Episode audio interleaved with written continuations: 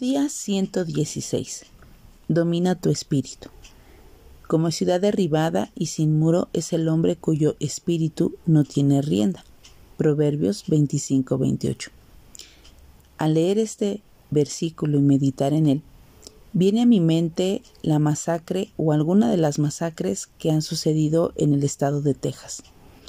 Decenas de personas son asesinadas a balazos y otras resultan heridas.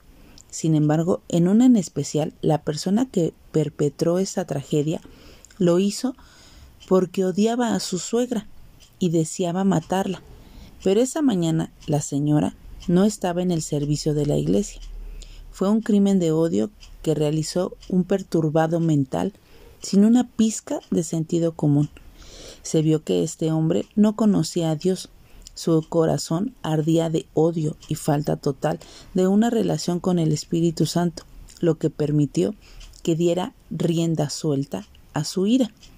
La vida está llena de sucesos tan amargos y tristes como este, pero la verdadera causa de la falta de comunión es la falta de comunión con Dios.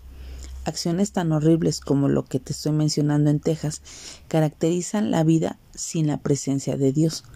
Tú y yo Necesitamos sentar al Señor Jesús en el trono de nuestro corazón, rendir nuestra voluntad a la voluntad de Dios y moldear nuestra conducta bajo la dirección del Espíritu Santo. El mundo necesita la presencia del Padre Celestial en cada vida. ¿Cómo lograrlo? Debemos cultivar nuestra relación con el Padre como lo hemos hecho en otros aspectos de la vida. Debemos comenzar por el contacto diario, el intercambio de sentimientos a través de la oración y la búsqueda ávida de la voluntad divina. Todo esto se logra cuando dedicamos un tiempo diario a una total comunión con el Padre, cuando nos aportamos para, para encontrarle al Señor nuestras dudas y escuchar sus recomendaciones, es decir, atender su voluntad para nuestras vidas. Así que hoy permitamos que el Espíritu ponga riendas a nuestra conducta y Él nos dé el dominio propio que necesitamos.